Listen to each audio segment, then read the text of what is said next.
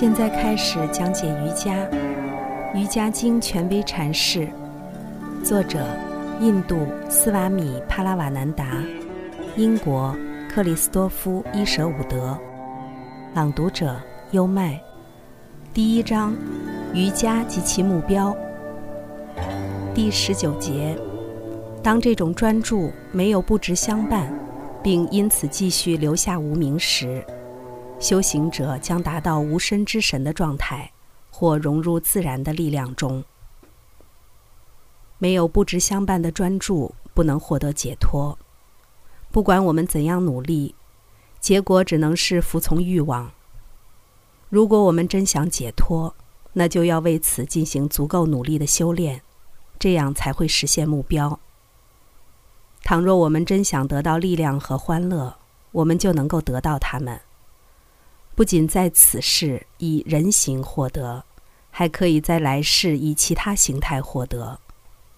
专注于任何一种粗糙元素或感觉器官，据说就能使我们进入无身之神的状态；而专注于心或自我，则据说能使我们与自然的力量合一，并控制部分宇宙。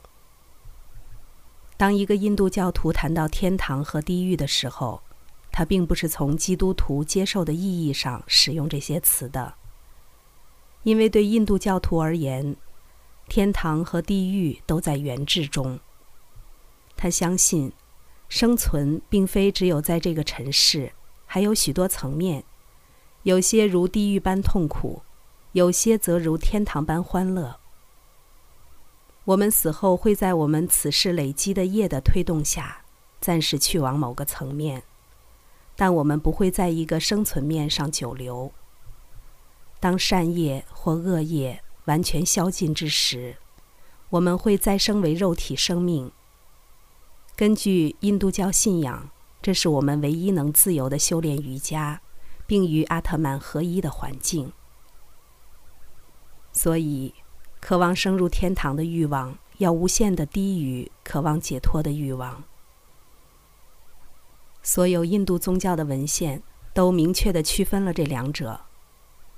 当克里希那责备阿周那只关心现象世界的问题时，他谈到了一心只想上天堂的人。爱默生的诗歌《梵天》也说道：“那些强大的众神渴慕我的住所，七大神也同样痴心妄想，可你这谦卑的爱善者。”找到我，你也就返回了天堂。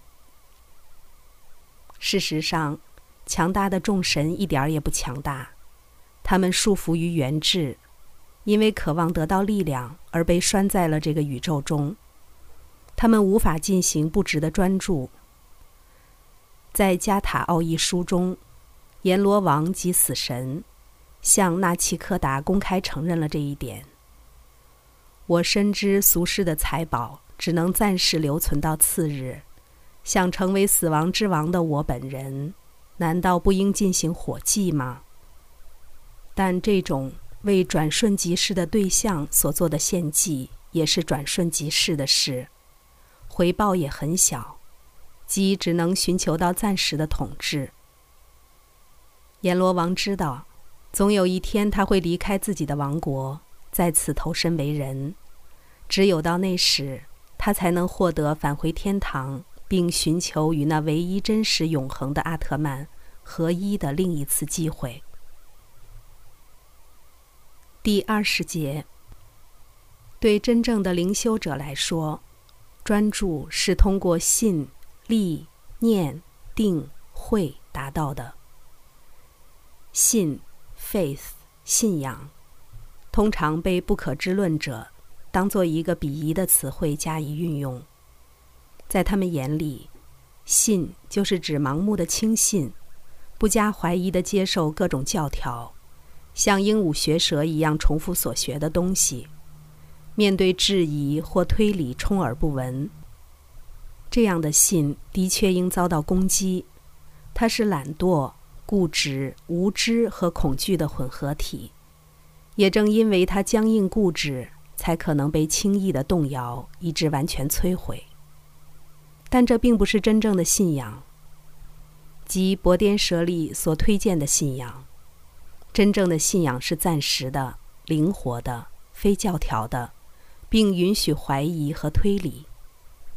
真正的信仰并不是一个相框，永久的限定了接受的范围，而是像一株不断抽芽生长的植物。我们最初所需要的一切是一粒种子，而种子所需的不外乎是对精神生活的可能性感到兴趣。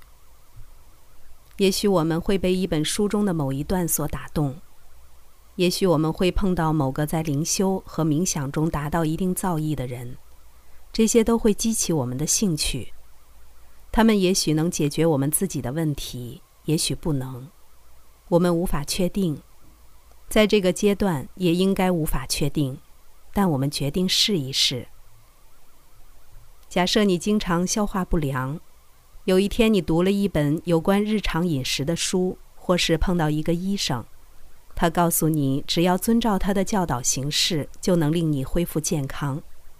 你不必盲信书上的指导或者医生的教导，但你应该暂时假定相信他们。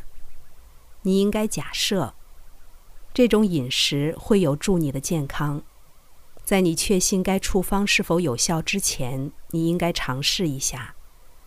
对于伟大的导师们提供的精神食粮也是如此。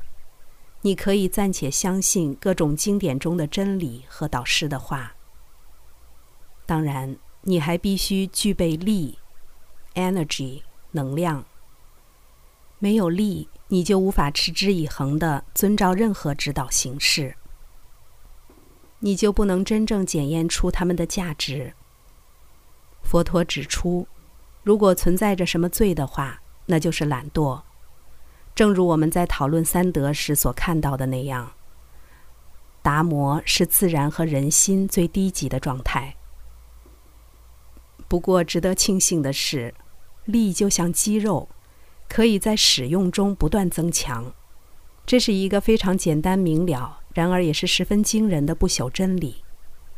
每一个艺术创造者都经历过黎明前的黑暗，愚钝不灵，缺乏灵感，被迫工作。可是猛然间，几个小时的辛劳有了回报，想法和热情奔涌而出。在我们所有的工作中，日常的点滴努力都非常重要。力的肌肉必须不断得到锻炼，以此方式，我们就会逐渐获得力量，达到目的。正如信通过个人经验得以增强，力通过锻炼得以增强。心也需要集中在一个方向上。就“念”一词的基本意义而言，“recollectness” 就是把心收拢来。我们的思想像是被分散到了各个精神领域，现在开始把它们收拢来，引向一个单一的目标——认识阿特曼。上。当我们这么做的时候。就会发现自己正日益把思想定在自己所寻求的东西上，最后由定入会，知识成了我们自己的。刚才带来的是，现在开始讲解瑜伽，《瑜伽经》权威阐释，第一章，瑜伽及其目标，第二十节，对真正的灵修者来说，专注是通过信。力、念、定、慧达到的。瑜伽是一门亲政的学问，是引导人的心灵通向自由和平的学问。《瑜伽经》的原文只有几千言，但微言大义。